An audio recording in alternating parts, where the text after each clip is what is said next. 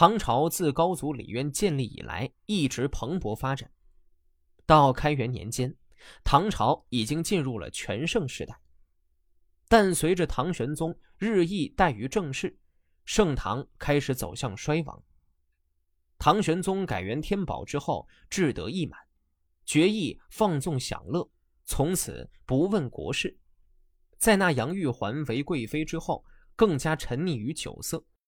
唐玄宗任用有口腹蜜饯恶名的李林甫为宰相，长达十八年，使得朝政败坏。唐玄宗之后，唐懿宗与唐僖宗是著名的无能昏君，使唐朝一直在走下坡路。唐朝的衰败已经是无可逆转的事实，眼看着国家就要衰灭了，文人们坐不住了。一根笔杆子写出来的都是英雄之言，英雄不一定要靠武力，敢于说真话，敢于抨击时政，敢于为人所不为的，便是真英雄。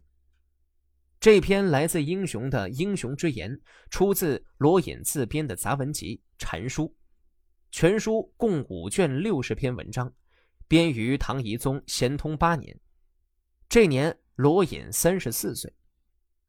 在罗隐看来，抢财物的是强盗，取国家的也是强盗。唐玄宗后期出现的安史之乱，使唐王朝逐渐没落。在中晚唐时代，皇帝在经济、政治、军事上已无实权，致使藩镇割据局面形成。最后，各方纷纷脱离唐王朝的统治，而成为各自独立的政权。这些脱离王朝统治的藩王无异于窃国，因此罗隐的这篇文章揭发的就是当时这批窃国大盗。物品的所以有隐藏不露的，是为了防备盗贼。人也是一样，盗贼也是人，同样要戴帽穿靴，同样要穿着衣服。他们与常人有所不同的是安分忍让的心与正直不贪的品格，这种美好的本性不能长久保持不变罢了。看见财宝就要窃取的，说我这是出于寒冷饥饿；看见国家就要窃取的，说我这是拯救百姓的困苦。出于寒冷饥饿原因的人不用去多说，拯救百姓困苦的人应该以百姓的心为心。但是汉高祖刘邦却说：“我的注释应该像秦皇这样。”楚霸王项羽也说：“秦皇可以取而代之。”想来他们并不是没有安分忍让的心与正直不贪的品格，可能是因为看到了秦皇的奢华尊贵，然后产生了取而居之与取而代之的想法。像他们这样的英雄尚且如此，何况普通的人呢？所以说，高大的宫室与放纵的游乐不为人们所羡慕觊觎，那是太少了。古时候，这野生动物啊，就是猎户们的口粮。即使是老虎、黑熊这种生物，也免不了被宰杀。但有一种生物，人们似乎拿它没办法。哪怕他从野外跑到了百姓的家里，也没几个人敢杀了他们。这个东西啊，就是鳄鱼。元和十四年，韩愈因建营佛骨触怒了唐宪宗，几乎被杀。裴度救援，才被贬为潮州刺史。韩愈刚到潮州，就听说境内的鳄溪中有鳄鱼为害，把附近百姓的牲口都吃光了。于是写下了这篇鳄鱼文，劝诫鳄鱼搬迁。不久，鳄溪之水西迁六十里，潮州境内永远消除了鳄鱼之患。当然，后面这一段说鳄鱼消失了，基本上就是无稽之谈。但是鳄鱼为患确实是真的。这鳄鱼呀，不过是个象征之物。韩愈真正想批判的、想劝诫的是当时藩镇势力和贪官污吏。韩愈写下这篇文之前，他因为写了建营佛骨被贬。佛骨是佛灭度之后火化所遗下的遗骨、遗灰，称为佛骨，又称佛舍利，或单称舍利。或以佛身部位而称佛顶骨、指骨、佛牙。晚唐几个皇帝都是佛教的信仰者，佛教盛极一时。当时有识之士为了国家和人民的利益，依据儒学思想提出反佛的意见。元和十四年，儒佛矛盾以一种激烈的形式爆发了。元和十四年是开塔的时期，唐宪宗要迎佛骨入宫内供养三日。韩愈听到这个消息，便写下了建迎佛骨，上奏宪宗。但是韩愈没能阻止宪宗迎佛骨，还险些丧命，随后被贬，然后写下了这篇文章。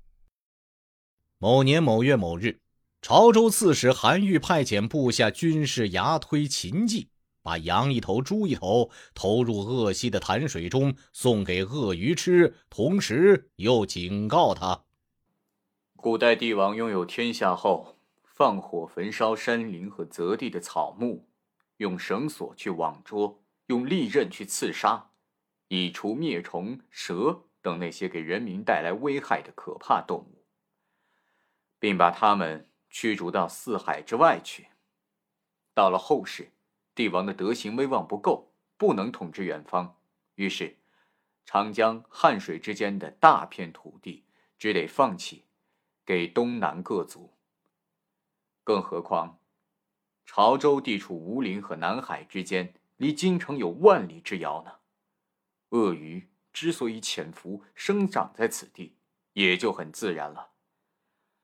当今天子继承了大唐地位，神明圣伟，仁慈英武，四海之外，天地四方之内，都在他的安抚统辖之下。